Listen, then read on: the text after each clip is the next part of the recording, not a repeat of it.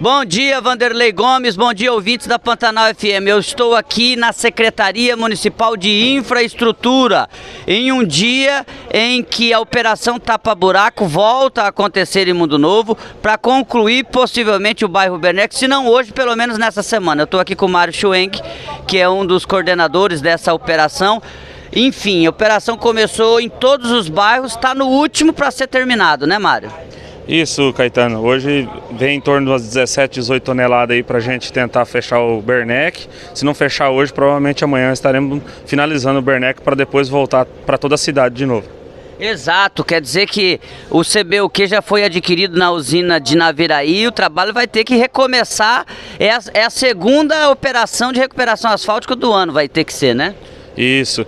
Aí vamos começar a fazer é, o tapa-buraco de novo e provavelmente voltar com o reperfilamento, que é uma coisa que funciona, né?